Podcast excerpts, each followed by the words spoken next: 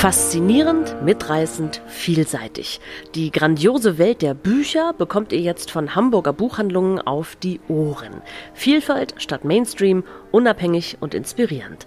Einmal im Monat hört ihr die Folge einer jeweils anderen Hamburger Buchhandlung mit Interviews, mit Buchempfehlungen und Veranstaltungstipps und vielem mehr. Seid gespannt!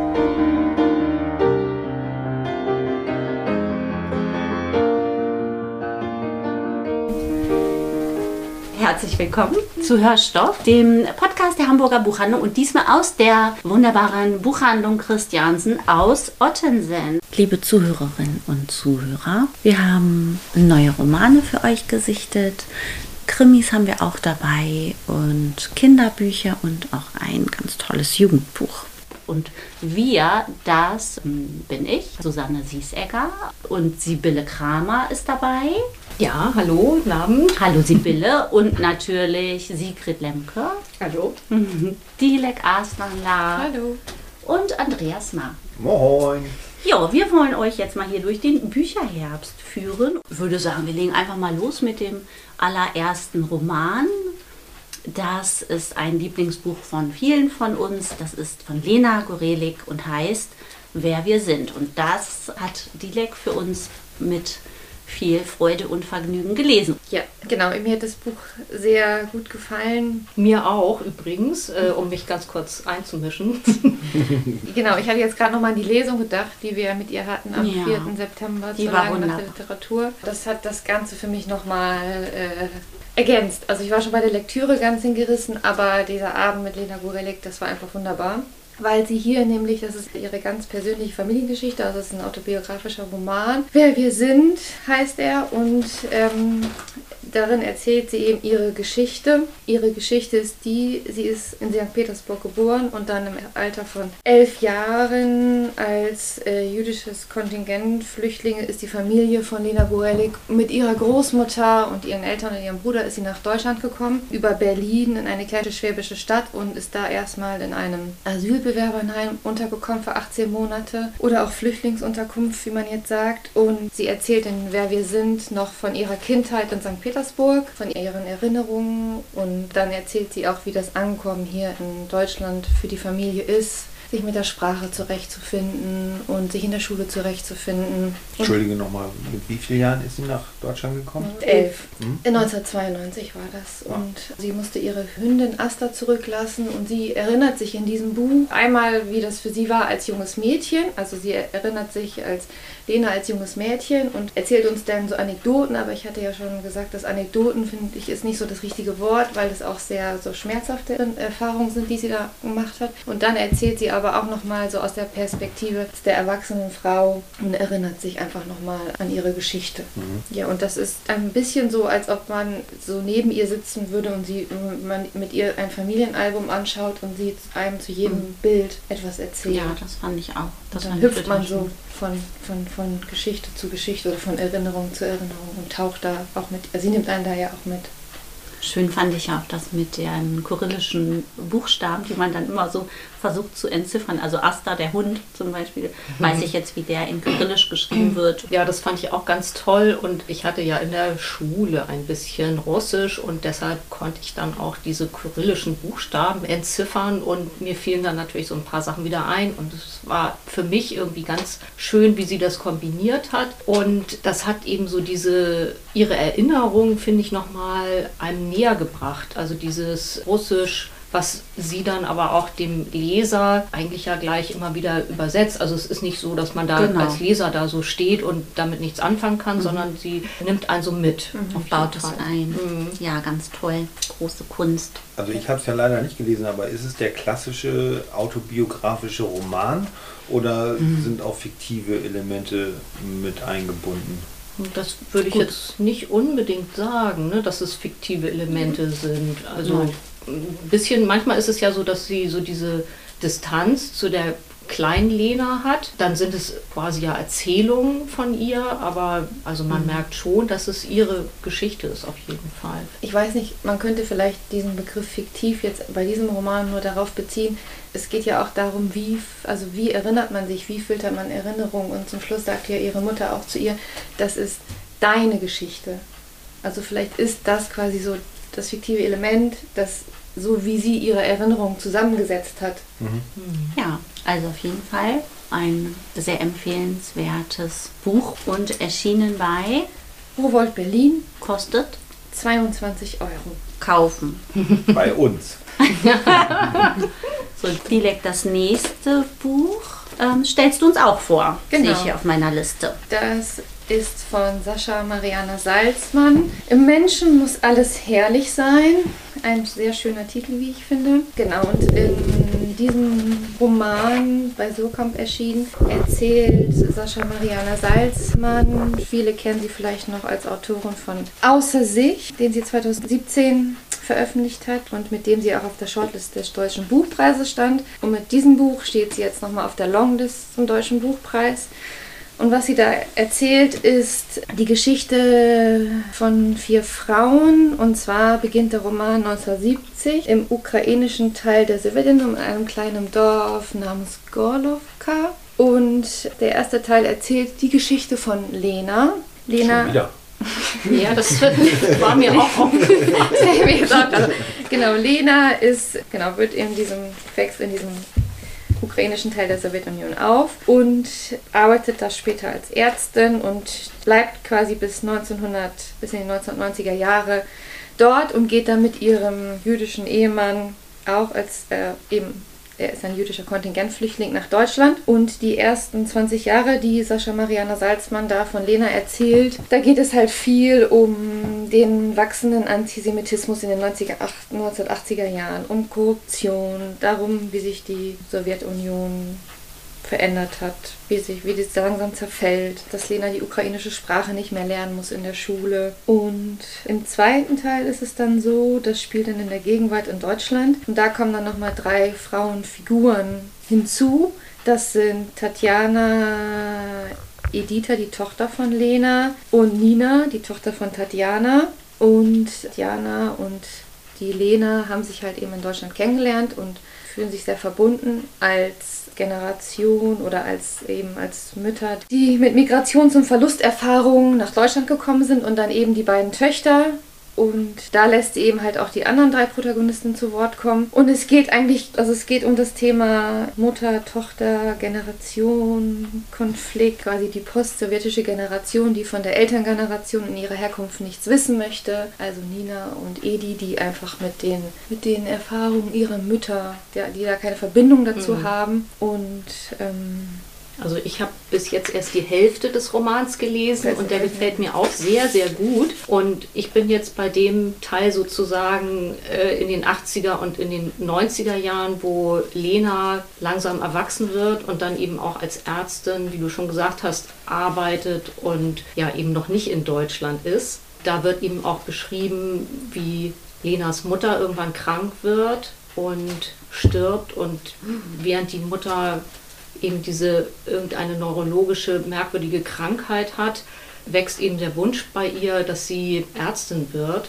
Das fand ich irgendwie auch ja irgendwie ganz klasse, wie sie das so, so beschreibt. Und da wird eben auch nochmal, was du gesagt hast, mit dieser Korruption wird das nochmal ganz deutlich, weil diese kranke Mutter die Ärztin ständig schmieren muss und trotz allem hat äh, Lena das Gefühl, dass die Mutter irgendwie gar nicht die richtigen Medikamente kriegt. Also es ist wirklich dieses ganze System, man merkt, es ist ja wirklich, es steht kurz vorm zusammen. Völlig verrottet. Ja, völlig rott, so kann man es sagen. Ja, und das, und das finde ich, das macht sie wirklich gut. Also der Roman beginnt ja eigentlich mit fünf Seiten, die im Hier und Jetzt spielen. Und zwar hat Lena, feiert ihren 50. Geburtstag in Jena und Editha ist aus, angereist aus Berlin und liegt gleich auf der ersten Seite auf der Wiese am Boden und, genau. und gleich da wird irgendwie klar, dass es eben diese Mutter-Tochter-Konflikt mhm gibt. Also das spürt man schon schnell. Und dann geht sie ja nochmal eben in die, in die Geschichte von Lena. Und was sie wirklich ganz gut schafft, ist eben diese Figuren so zu zeichnen und denen so nahe zu kommen, aber auch sehr viel von diesem System, in dem diese Figuren leben, zu erzählen und einem nahe zu bringen. Mhm. Und, und dann versteht man die auch Auch sehr besser. detailliert, genau. Mhm.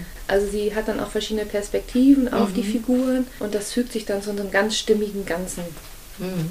Und wenn ich mir das jetzt richtig gemerkt habe, dieser wunderbare Titel, den du ja auch genannt hast, das scheint ja ein Zitat von Tschecho irgendwie zu sein, ne? Ja, aus Onkel Vanya. Worauf sie sich da bezieht, genau. Mhm. Sehr lesenswert. Ja, schöne Sprache. Mhm. Sascha Mariana Salzmann, Mensch muss alles herrlich sein. Erschienen bei Surkamp und kostet 24 Euro. Jetzt kommen wir zu Sigrid. Was hast du uns denn mitgebracht? Ja, ich habe euch mitgebracht von Henning Ahrens Mitgift.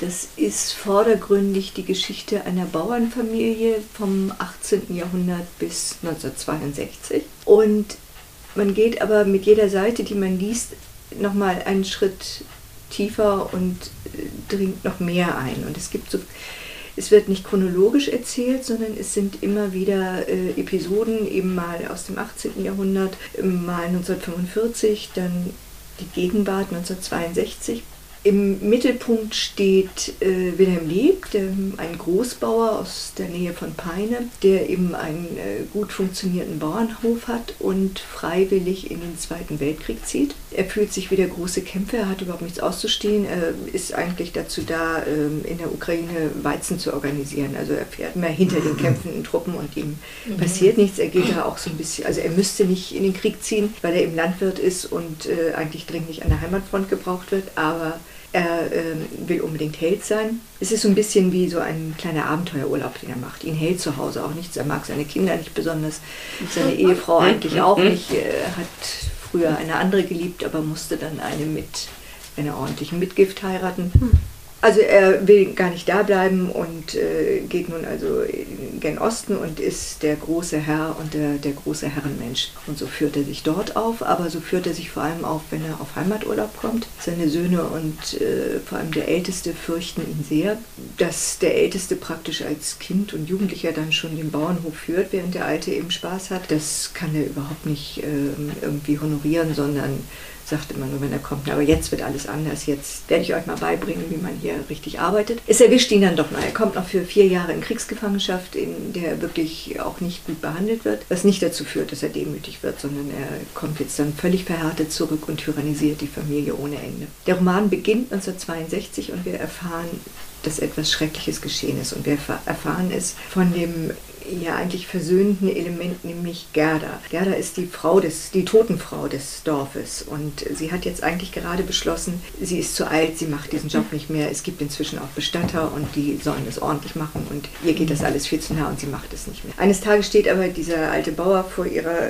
Tür und sagt, Gerda, du musst noch mal kommen. Der war ihre Jugendliebe, aber wenn wir das Buch lesen, dann wissen wir, sie hatte großes Glück, dass sie kein Land hatte und ihn nicht geheiratet hat. Aber sie sieht ihn an und sie kann es gar nicht fassen, dass er sie wirklich um Hilfe bittet und geht mit ihm dann eben zu ihm hoch. Und es ist klar, es ist kein normaler Tod geschehen. Und, ähm, auf der letzten Seite des Buches werden wir erfahren, wer gestorben ist und für wen sie nun das letzte Mal diesen Dienst machen muss. Und es ist großartig erzählt, es ist eigentlich recht sparsam erzählt von der Sprache und wie gesagt, man erfährt immer wieder mehr und immer wieder neu und was man vor allem aber erfährt, ist die Gewalt, die auch über Generationen weitergegeben wird, die traumatischen Störungen, die die Generationen bis heute eigentlich ja äh, beschäftigen. Und das finde ich, schafft er ganz großartig, uns das nahe zu bringen. Und am Ende versteht man sehr viel mehr. Und es steht auch auf der Longlist zum Deutschen Buchpreis. Es steht auf ne? der Longlist zum Deutschen Buchpreis. Ich hoffe, es wird auch auf der Shortlist stehen. Wir werden sehen. Mhm. Es ist bei Klett-Cotta erschienen, kostet 22 Euro und ich kann es jedem nur warm ans Herz und in die Hand legen. Vielen so. Dank.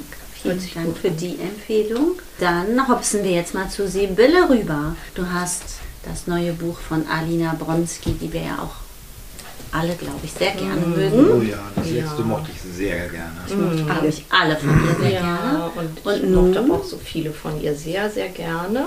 Babadunias, Letzte Liebe war sehr, sehr toll. Scherbenpark war auch toll von ihr. Und das neue Buch von ihr, das heißt Barbara stirbt nicht. Es ist wieder tragisch komisch und es geht um das Ehepaar Walter und Barbara und auch wenn der Name, äh, der Titel äh, sagt, Barbara stirbt nicht, es ist leider so, dass Barbara im Laufe dieses Romans. Nicht verraten? Man muss es verraten. Okay. Es ist eigentlich schon klar von Anfang an. Äh, es ist so, dass eines Morgens Barbara nicht mehr aufsteht, beziehungsweise sie ist gestürzt und sie steht einfach nicht mehr aus dem Bett auf. Und Wie alt ist Barbara? ja, also die beiden sind seit 52 Jahren verheiratet, also kann man sich ungefähr denken, wie alt die beiden sind.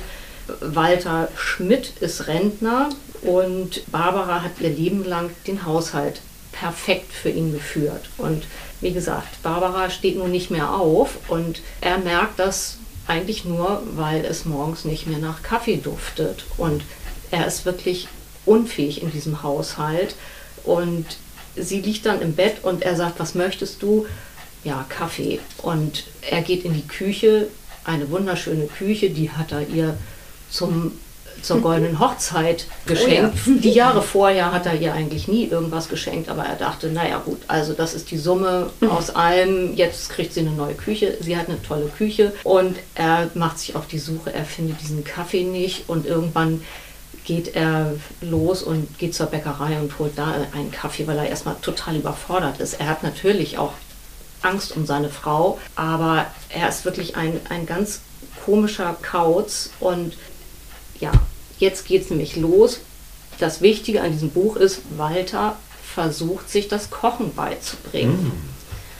Und er ist gelernter Techniker, er ist ein Perfektionist und seine Frau hat irgendwie auch viel zu Hause am Computer gemacht und sie hat einen Facebook-Account und Walter bleibt gerne mal jetzt schon irgendwie bei so Kochsendungen hängen und, und dann zeigt ihm der Sohn auch irgendwie, ja, hier, ähm, Mama hat ja hier irgendwie auch einen ähm, Facebook-Account, da kannst du mal gucken. Das ist natürlich Barbaras Computer. Und dann fängt er da irgendwie an zu, äh, zu schreiben. Und ich habe gedacht, ich lese eine ganz kleine Kleinigkeit da mal vor, weil es kommt nämlich auch zu skurrilen Verwechslungen sozusagen.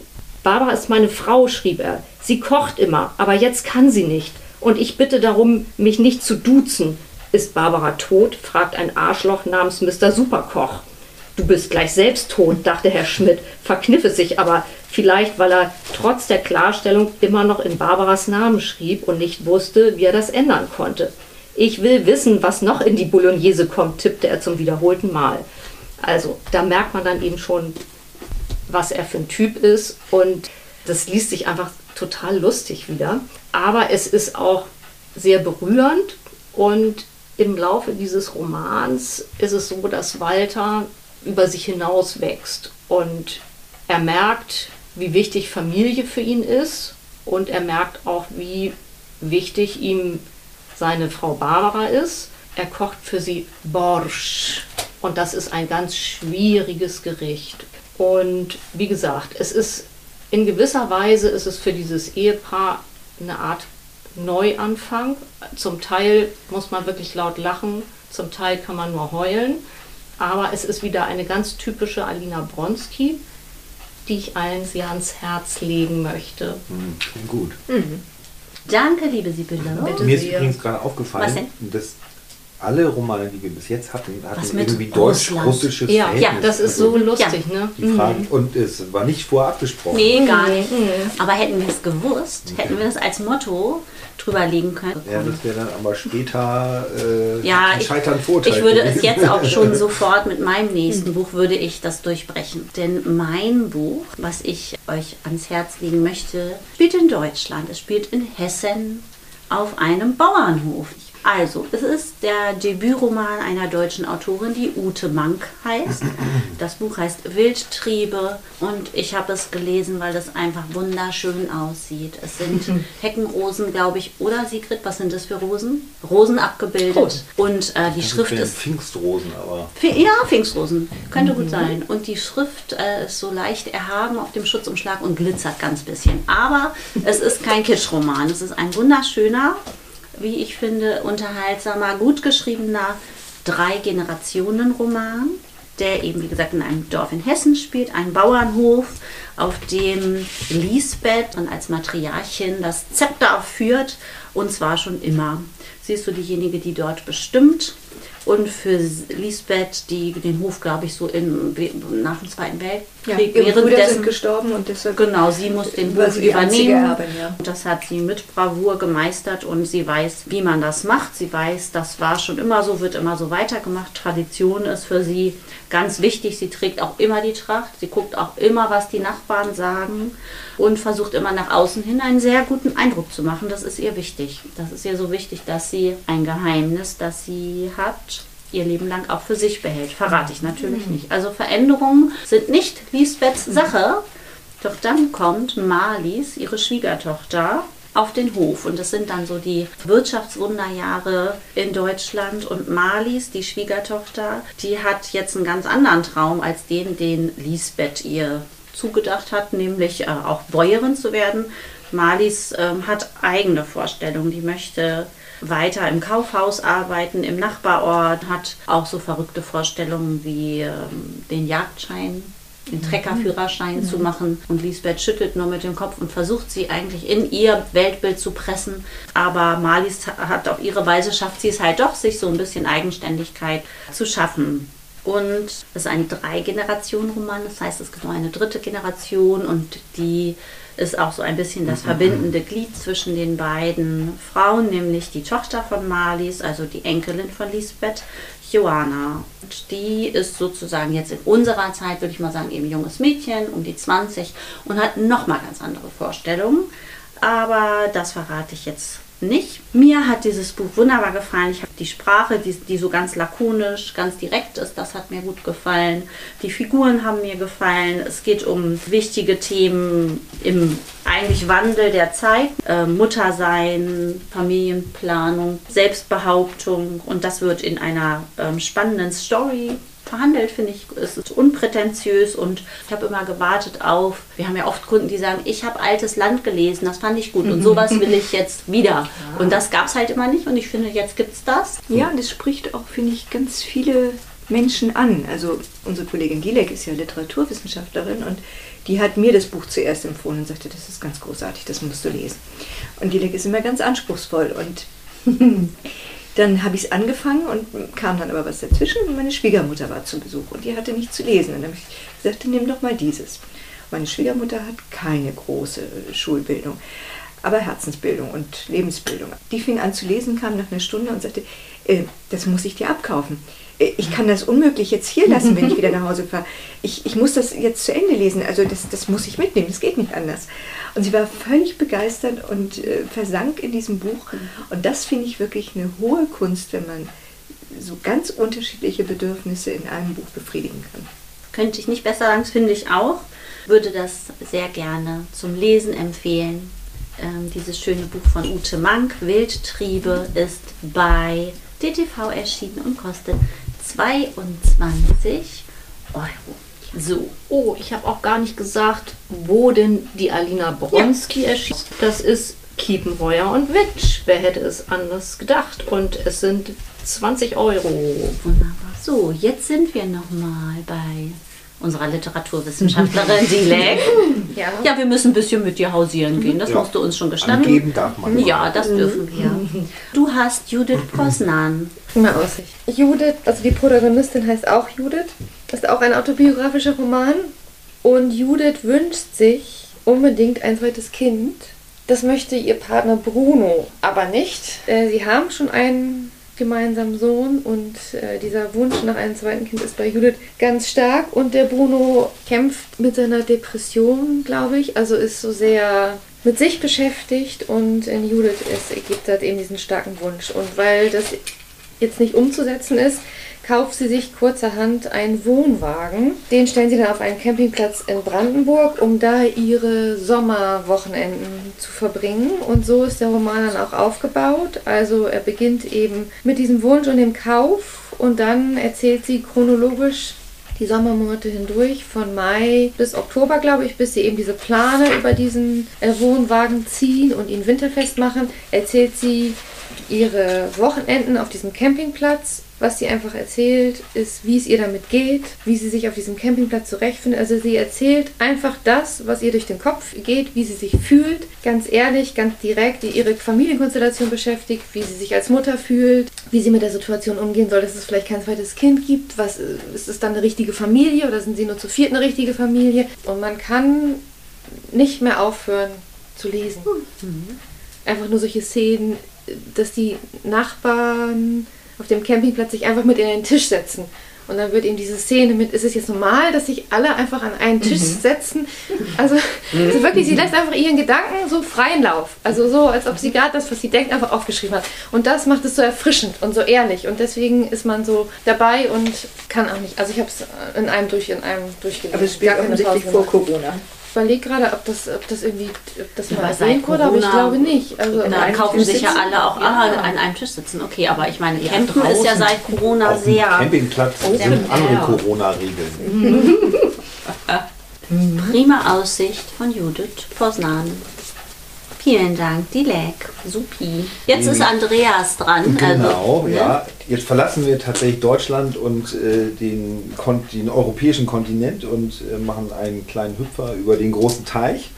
Das Buch, was ich gelesen habe, ist von S.A. Cosby und heißt Blacktop Wasteland. Und S.A. Cosby ist ein afroamerikanischer Autor. Sein Protagonist ist ebenfalls Afroamerikaner und der spielt damit, dass er Stereotypen aufbricht, die sonst in Kriminalromanen typisch sind. Also sein Protagonist, der heißt Beauregard Buck Montage, ist ein Fluchtwagenfahrer und äh, ich habe da jetzt nicht monatelang für recherchiert oder sowas, aber es ist wohl so, mir ist zumindest auch nichts eingefallen, dass Fluchtwagenfahrer schwarz sind. Das sind eigentlich immer weiße und mhm schwarze Fluchtwagenfahrer gibt es wohl in der mhm. Kriminalliteratur oder auch in Krimifilmen einfach selten. Mhm.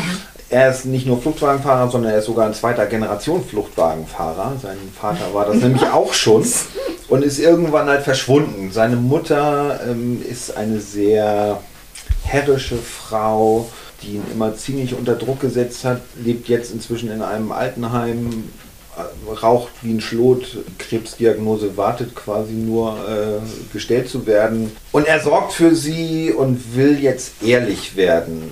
Seine letzten Jobs äh, waren so erfolgreich, dass er sagt, okay, ich kann mir jetzt eine Autowerkstatt leisten und möchte das auch nicht mehr machen, weil ich habe zwei Kinder und ja, will jetzt den ehrlichen Weg einschlagen. Aber wie das Schicksal so spielt, es gibt Sachen, die kann man nicht steuern. Die Versicherung zahlt für das Altenheim der Mutter nicht mehr, so wie sie vorher zugesagt hat. Und er kann es einfach nicht bezahlen. Äh, sonst müsste er seine neue Werkstatt verkaufen und das will er natürlich auch nicht. Also muss er noch mal einen Job, einen letzten Job, der sich richtig lohnt. Ja, genau. Und das, was das Interessante ist halt daran, dass er spielt in Virginia und seine Kumpane sind alles so Hillbillies, die halt ziemlich rassistisch drauf sind, ihn eher von oben herab betrachten, aber im Grunde genommen ist er das Mastermind, das die Sachen plant und dafür sorgt, dass das funktioniert. Die versuchen ihn aufs, übers Ohr zu hauen und naja, zu viel will ich nicht verraten. Nein. Auf jeden Fall fand ich super spannend. Ich habe nicht mal einen Führerschein, aber ich fand es mega cool und er ist wirklich, er ist cool. Der, ein cooler, schwarzer Krimi. Genau. Bei Ars Vivendi erschienen, was ich auch ganz schön finde, wirklich mal ein kleiner Verlag. Also der Roman ist in den USA wohl wirklich durch die Decke gegangen, aber hier eher klein, deswegen würde ich das schön finden, wenn der noch mehr Leser findet. Kostet 22 Euro. Und da habe ich gleich im Anschluss noch einen nächsten Krimi. Und zwar von Stephen King, Billy Summers. Bei Hein erschienen, kostet 26 Euro. Und ich habe seit Ewigkeiten kein Stephen King mehr gelesen. Ich glaube, der dunkle Turm war das letzte, was ich gelesen habe. Und für diejenigen, die sagen, Stephen King, Horror ist nicht meins, nein, das ist ein Krimi tatsächlich. Ich finde ja, die, die besten Bücher von Stephen King ja. sind also meiner Meinung nach sind die, die Krimis sind, auch die Kurzgeschichten wie Stand By Me oder die Verurteilten, das sind, finde ich, seine besten Bücher und das fand ich jetzt auch richtig stark. Billy Summers ist ein Auftragskiller, der sich gegenüber seinen Auftraggebern immer als eher einfach gestrickt, ein bisschen tump darstellt, aber mit dem Gewehr kann er halt umgehen. Im Grunde genommen ist er aber genau das Gegenteil. Also er ist sehr schlau, sehr intellektuell und spielt halt den anderen nur was vor. Ähnlich wie bei Blacktop Wasteland ist er auch mehr oder weniger, will er das gar nicht mehr machen, aber kriegt jetzt auch nochmal einen Auftrag, bei dem er richtig viel Geld abkassieren kann und lässt sich dann darauf ein, er soll einen Mörder vor einem Gericht erschießen, aber bei dem ist noch nicht ganz klar, wann er vor diesem Gericht auftaucht. Deswegen soll er sich in einem Büroturm einquartieren und dort äh, unter einer Tarnidentität leben, nämlich der Tarnidentität eines Schriftstellers, der dort seine Lebensgeschichte mhm. schreibt. Ähm, er ist am Anfang ein bisschen skeptisch, weil so lange an einem Ort zu bleiben ist auch gefährlich. Äh, es könnte dafür, dazu führen, dass er seine reale Identität aufdeckt. Aber er lässt sich darauf ein, fängt dann tatsächlich auch an, seine eigene Geschichte aufzuschreiben und macht dann den Job zu Ende. Er schießt diesen Menschen und natürlich auch da wird er übers Ohr gehauen, mhm. aber er will sein Geld wieder haben. Und nun versucht er nach dem Geld hinterher zu jagen. Und es ist eine echt super spannende Geschichte. Also wer Stephen King sonst nicht mag, kann den super lesen. Also wer Krimis mag, Aber, der würde genau. diesen Roman lieben. Das Behaupte ich jetzt einfach mal. Ja. Auf der anderen Seite ist aber auch so, es gibt immer kleine Reminiszenzen an frühere Stephen King-Romane. Aus dem Horrorgenre. Ja, genau. Das hm. fällt einem aber tatsächlich nur auf, wenn man diese Bücher so. vorher hm. selber gelesen hat und gut kennt oder so. Ich musste recherchieren. Lieber Andreas, vielen Dank. Haben wir denn noch was aus der oh ja, Krimi-Ecke. Spannendes. Ihr hört ja den Podcast der Hamburger Buchhandlung, also darf natürlich auch ein Hamburger äh, Krimi nicht fehlen. Sehr gut. Mhm. Christiane Fuchs hat schon einige Romane bei Pieper geschrieben, die alle in Wilhelmsburg und Umgebung spielten, ein völlig unterschätzter Stadt. Und auch dieses Mal kommt Wilhelmsburg vor, aber nicht unbedingt als Tatort. Schattenmauer ist äh, der neue Roman mit einer neuen Ermittlerin, und zwar eine Kriminalpsychologin, Yelda Batu, die aus einer mongolischen Familie stammt, lange in London gelebt hat und jetzt, weil ihr Vater krank ist, nach Hamburg zurückgekehrt ist, nach Wilhelmsburg, wo sonst noch. Die Kommissarin, die ermittelt, ist Hadice Öztürk und die beiden ergänzen sich sehr gut. Die sind sehr, sehr unterschiedlich, aber beide sind recht prägnant. Yelda ist also Psychologin und wird aber gleich zu einem Tatort dazugerufen, der bizarr ist. Es ist nämlich das Krokodilsbecken von Hagenbeck. Und jetzt könnte man ja meinen, dass dort eine Leiche im Becken gefunden wurde. Die würde man wohl nicht finden. Also in dem Roman heißt es, dass wer in ein Krokodilbecken mhm. fällt, äh, von dem bleibt nichts übrig mhm. und auch die DNA kann nicht im Krokodilmagen äh, festgestellt werden. Das scheint nur bei Krokodilen so zu sein. Ich habe es nicht recherchiert, ob es wirklich so stimmt, aber das wird uns jedenfalls in diesem Krimi erzählt. Die Leiche ist angeschnallt in einem Rollstuhl und ist erschossen worden. Und nun beginnen diese beiden Frauen also zu ermitteln und es ist im Krimi nie alles so, wie man es erstmal denkt und sieht. Also Polizisten sind nicht immer gut und ähm, Hamburger kommen nicht immer unbedingt aus Hamburg. Also es wird immer tiefer gegraben, warum nun diese bekannte Psychiaterin, die eben dort erschossen wurde, wer die eigentlich war. Und indem sie eine Datei geknackt haben, stellen sie doch recht äh, interessante Behandlungsmethoden fest können sich oder überlegen sich dann, ob vielleicht die Patienten, ob es ein Racheakt einer Patientin oder eines Patienten ist. Sie ermitteln und es ist super spannend. Es geht in die Tiefen der deutsch-deutschen Vergangenheit. Äh, Hamburg spielt eine Rolle und ist wirklich packend, aber auch immer wieder gut mit den Beschreibungen unserer schönen Stadt. Großartig.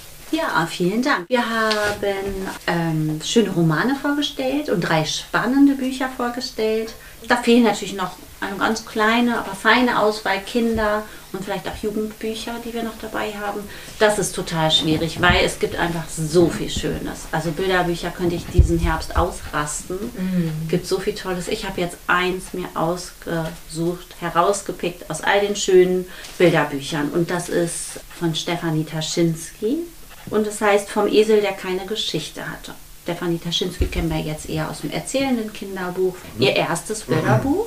Schwierig ist ja mal ein Bilderbuch ähm, zu erzählen in einem Podcast, weil man die Bilder nicht zeigen kann. schwierig. Die sind so schön. Die sind, Bilder. die sind so schön. Ich versuche das jetzt trotzdem mal. Ich erzähle einfach mal die Geschichte. Die spielt auf einem Bauernhof. Da sind wir wieder im Thema Bauernhof. Auf dem Bauernhof lebt Esel. Und er lebt dort mit der schönen Gans, mit dem schlauen Hund und mit einem sehr mutigen Schaf. Und die drei haben immer sehr viele spannende Geschichten zu erzählen. Nur Esel, dem fällt nichts so recht ein und darum steht er immer etwas abseits und fühlt sich auch ausgeschlossen.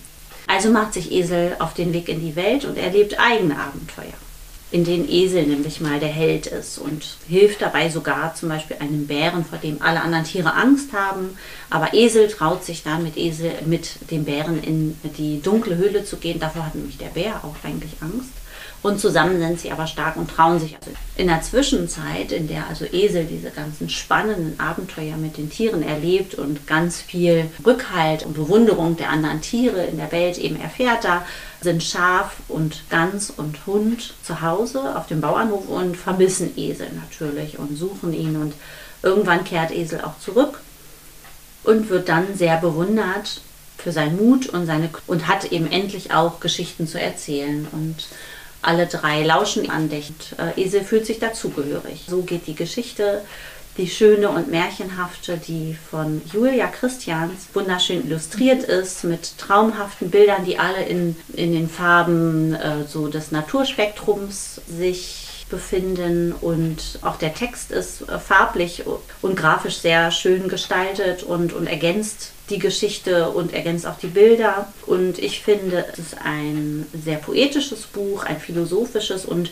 ich glaube, dass es eben auch Kindern oder allen Menschen, die es lesen oder vielleicht sogar denen, die es einfach nur vorlesen, auch Mut macht, die, die immer so das Gefühl haben, alle anderen sind so toll, nur ich nicht. Da kann, glaube ich, jeder was rausziehen, also Kinder, große, kleine. Ja, und was ich auch sehr schön finde, habe ich entdeckt bei der Recherche, man kann auf YouTube ein kleines Video angucken zu dem Buch und das verlinke ich mal in den Show Notes. Dann könnt ihr euch das nochmal angucken. Es ist wirklich ein zauberhafter kleiner Einblick vom Esel, der keine Geschichte hatte. Ist bei Oettinger erschienen, kostet 15 Euro und wird ab vier Jahren empfohlen.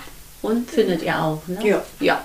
ja. Ja, ich mache gleich mal weiter mit dem nächsten Buch, was dann für die etwas älteren Kinder, nämlich so ungefähr ab 8 gedacht ist. Und Dream Team kann ich nur sagen, wenn ich diese beiden Namen nenne, Ulrich Hub und Jörg Mühle. Was, was, Ulrich Hub hat es geschrieben, Jörg Mühle dazu kongeniale Bilder gezeichnet.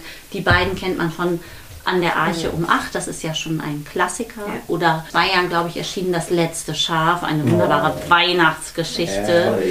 Auch in diesem Buch gehen zwei Tiere auf Reisen. Und zwar zwei besondere Tiere und es ist auch eine äh, spezielle Reise. Buch heißt Lahme Ente, blindes Huhn. Nun kann man sich das mal vorstellen, wenn eine lahme Ente und ein blindes Huhn verreisen, was das gibt. Es äh, beginnt alles in einem Hinterhof. Dort lebt nämlich die lahme Ente. Die hat sich da eingerichtet, so ein bisschen in ihrer, naja, eigentlich fast Einsamkeit. Die traut sich nicht wirklich raus. Dann taucht aber eines Tages das blinde Huhn auf.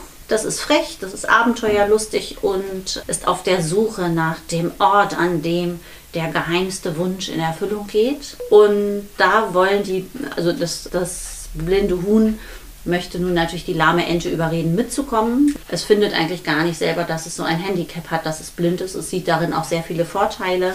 Also es ist sehr, sehr lustig. Und die beiden ziehen dann zusammen los. Also die lahme Ente wird überredet und dann gibt es eben eine Reise oder man weiß es nicht genau. Ist es wirklich eine Reise? Sie erleben wilde Abenteuer. Sie lernen sich sehr gut kennen. Sie streiten ganz doll, schmollen und versöhnen sich wieder und kommen dann auch irgendwann irgendwo an. Es ist herrlich, es ist witzig, es sind großartige Dialoge voller Wortwitz und Spaß. Das Vorlesen macht einfach Spaß. Es ist philosophisch und vergnüglich. Eine witzige Erzählung ist es über Vertrauen und Freundschaft, vielleicht auch ein bisschen über die Kraft der Fantasie. Ich will nicht zu viel verraten, aber Fantasie spielt eine große Rolle. Ich liebe es. Es hat wunderbare Zeichnungen von Jörg Mühle und die vervollkommnen dieses tolle Vorlesebuch für Kinder ab 8. Es ist bei Carlsen erschienen, kostet 13 Euro und sollte unter keinem O Tannebaum fehlen. Und für die etwas Älteren hat Sibylle was ganz Spannendes. herausgesucht. Bitte, Sibylle. Ja, und zwar ist es ein Buch von Klaus Kordon und es heißt Und alles neu macht der Mai.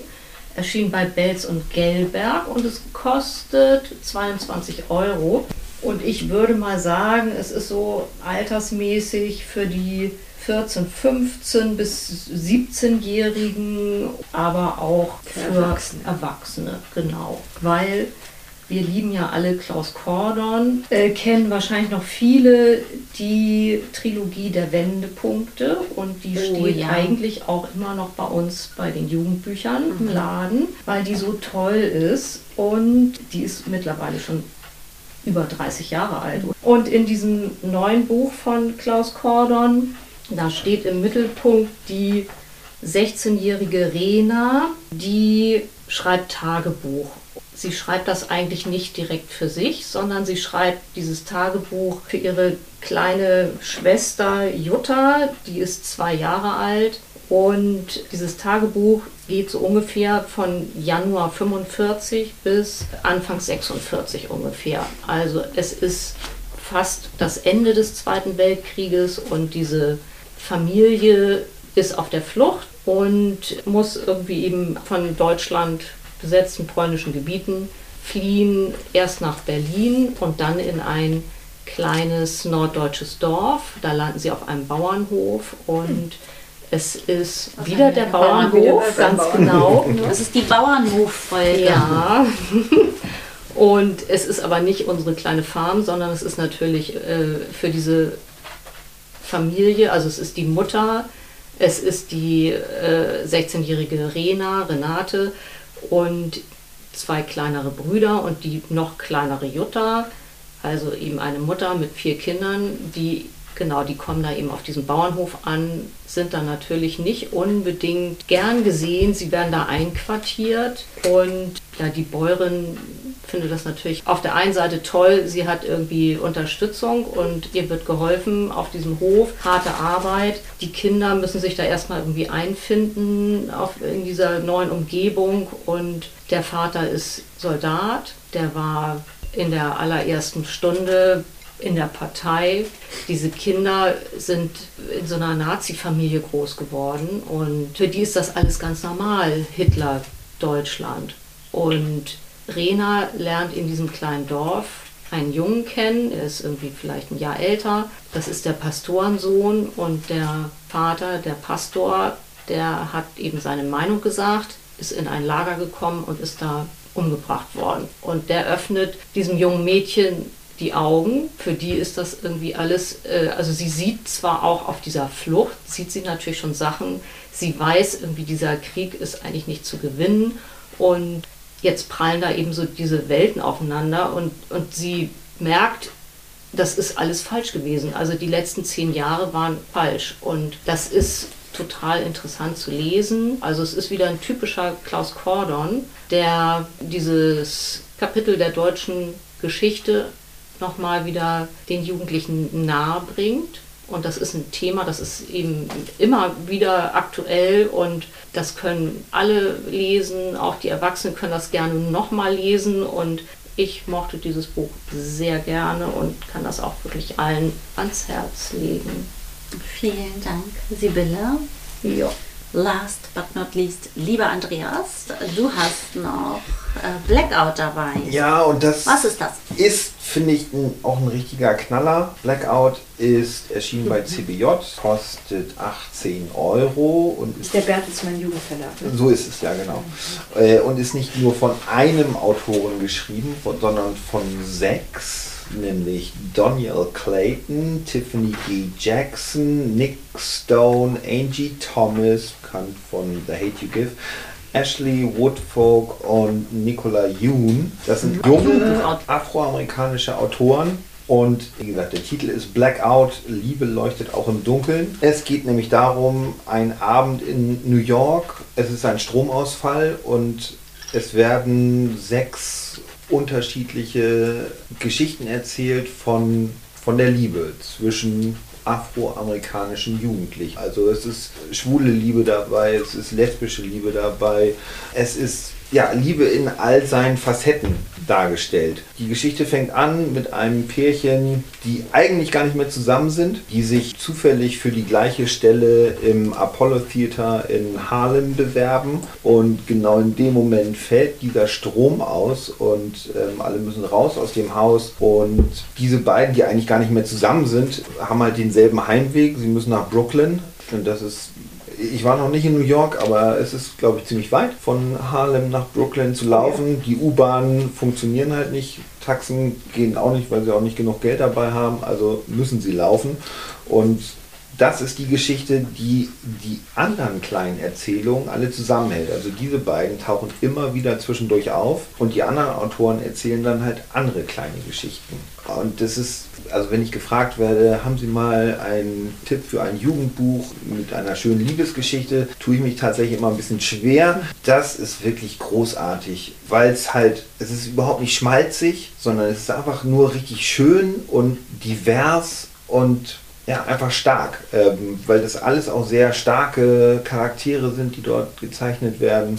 Ja, und eine Liebeserklärung an New York. Und witzigerweise, ich habe das auch äh, einem unserer Kunden empfohlen, der ist schon weit über 60. Der hat es gelesen und hat mir das letztens vor die Nase gehalten und gesagt, Hammer, großartig, ganz tolles Buch.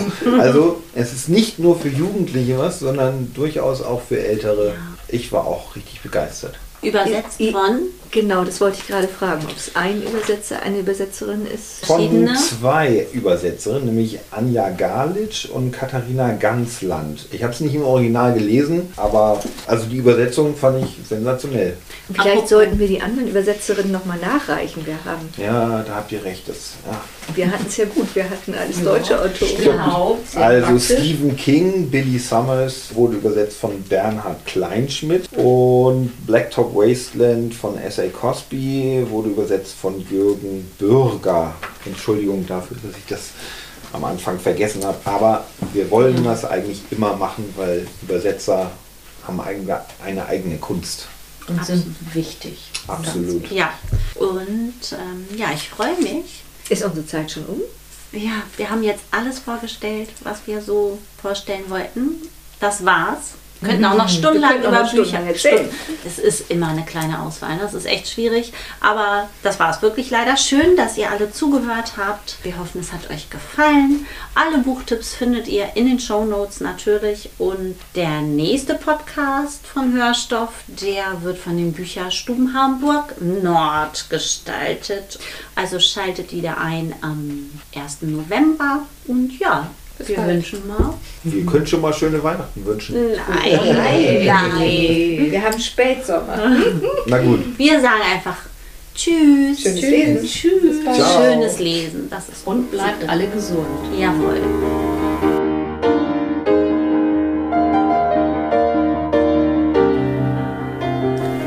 Ja, wir hoffen, es hat euch gefallen. Und ähm, wenn das so ist, dann ähm, erzählt doch gerne weiter, dass es diesen Podcast gibt oder teilt ihn, schreibt uns was in die Kommentare, damit es sich noch etwas weiter verbreiten kann. Darüber würden wir uns sehr freuen. Ja. Tschüss.